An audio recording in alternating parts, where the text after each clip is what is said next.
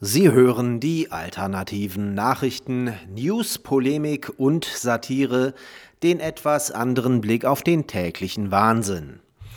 Heute geht es um des Deutschen liebstes Propagandaformat im Staatsfernsehen, den Tatort.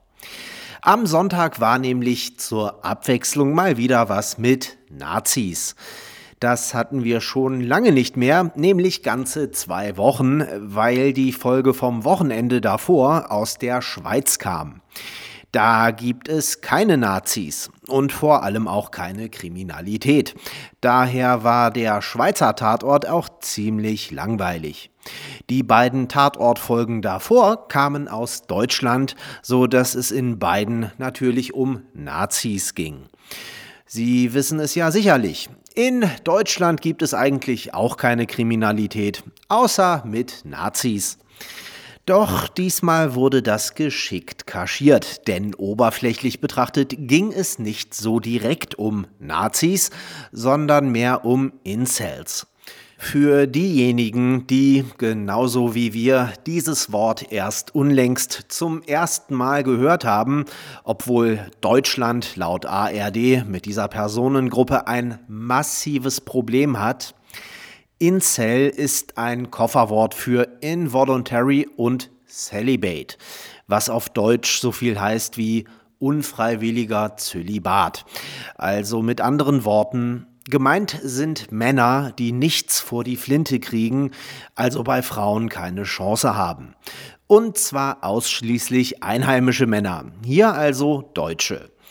Sie vereinen meist die drei angeblich wichtigsten Ausschlusskriterien auf sich, nämlich wirtschaftlich schlecht gestellt und keine Alphatiere zu sein, gepaart mit einer unattraktiven Erscheinung.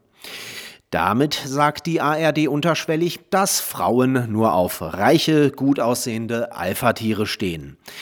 Eine sehr gewagte Behauptung am Vorabend des Weltfrauentags, wo es doch in diesem Tatort eben anlässlich dieses Weltfrauentags um die Gefährdung und strukturelle Benachteiligung von Frauen in unserer Gesellschaft gehen sollte. Denn wie wir alle wissen, haben Frauen das Opfer-Dauerabo. Laut ARD geht von diesen Incels eine immense Gefahr für Frauen aus, denn diese begattungsfreien deutschen weißen Männer der zweiten Kategorie sind so gefrustet, dass sie ständig Mordanschläge und Massenvergewaltigungen verüben.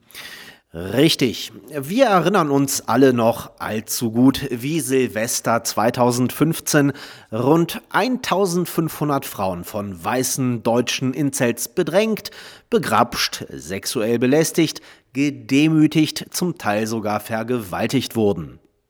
Oh, nee, doch nicht. Sorry, das war wohl ein redaktioneller Fehler. Vergessen Sie das bitte sofort wieder. Aber ansonsten sind die Nachrichten bekanntlich voll von Übergriffen durch Incels auf wehrlose Frauen. Zum Beispiel, ähm, Moment, spontan fällt uns da gerade dummerweise nichts ein, aber das weiß doch jeder, sagt sogar die ARD. Der Tatort gibt sich jedoch nicht damit zufrieden, auf deutschen Männern herumzuhacken, die keine Frau abbekommen haben. Nein, es wurde noch eine Schippe draufgelegt. Halten Sie sich fest. Incels sind außerdem alle rechts. Genau, wer nichts zu knattern kriegt, wird automatisch zum Nazi. Josef Goebbels, der Bock vom Babelsberg, würde das sicher gern bestätigen, wenn er nicht im April 1945 versehentlich dahingeschieden wäre. Im Film erleben wir als dramaturgisches Sahnehäubchen einen fiktiven Männerrechtler, der in einer fiktiven Fernsehtalkshow über die strukturelle Benachteiligung von Männern in unserer Gesellschaft spricht und dann von einer linken Emanze in Grund und Boden argumentiert wird. Nicht, weil die Emanze die besseren Argumente hat, sondern weil er einfach schlecht argumentiert. Einen Männerrechtler mit guten Argumenten auftreten zu lassen, kann sich das Staatspropagandafernsehen nicht erlauben. Da könnte schließlich jemand ans Nachdenken kommen. Aus diesem Grund würde man in einer realen Talkshow auch niemals einen Männerrechtler auftreten lassen. Da sitzen immer nur drei linke Emanzen und zwei linke Waschlappen, die ihnen zustimmen. Im Film wird es auch so dargestellt, dass diese Incels fremdenfeindlich sind, weil ihnen die Zuwanderer aus dem Orient die besten Frauen wegschnappen. Ja, klar, so wird es wohl sein. Die Frauen, von denen zuerst behauptet wird, dass sie deutsche Männer ablehnen, weil diese keine wohlhabenden, reichen Alphatiere sind, stehen gleichzeitig auf Armutsflüchtlinge ohne deutsche Sprachkenntnisse, ohne Ausbildung und ohne Jobperspektive, um mit denen lebenslang auf Hartz-IV-Niveau in einem Wohnklo zu hausen. Das klingt logisch, nicht wahr? Es wird aber noch realistischer. Der fiktive Männerrechtler leitet im Film eine Untergrundorganisation mit lauter Incels, die er bei geheimen Treffen gegen Frauen, Politiker, Migranten und den gesamten Mainstream aufhetzt und zur Gewalt anstiftet.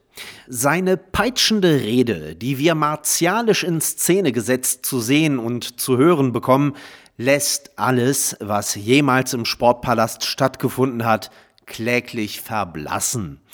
Im Film fiel auch zweimal der Satz, wir werden sie jagen. Das war natürlich reiner Zufall und keineswegs eine Anspielung auf das berühmte Zitat des AfD-Fraktionsvorsitzenden Alexander Gauland direkt nach der Bundestagswahl 2017.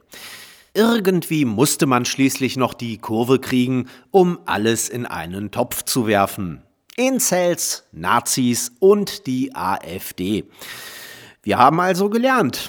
Alte, weiße deutsche Männer, die keine Frau abkriegen, wählen aus sexueller Frustration die AfD sind waschechte Nazis, sind eifersüchtig auf den Erfolg der Migranten und verüben permanent Mordanschläge und Massenvergewaltigungen. Das ist die Welt, wie sie in der kruden Fantasie von steuergeldgepimpten linksradikalen Drehbuchautoren aussieht. Wem das alles zu abgedreht und realitätsfern war, der wurde gleich im Anschluss an den Tatort entschädigt. Da Abwechslung bekanntlich das Salz in der Suppe des Lebens ist, insbesondere beim Staatsfernsehen, trat in der wöchentlichen Talkshow von Karl Lauterbach diesmal Anne Will auf. Wir sagen Danke ARD. Sie hörten die alternativen Nachrichten, Zusammenstellung und Redaktion, die Stahlfeder. Am Mikrofon verabschiedet sich Martin Moczarski.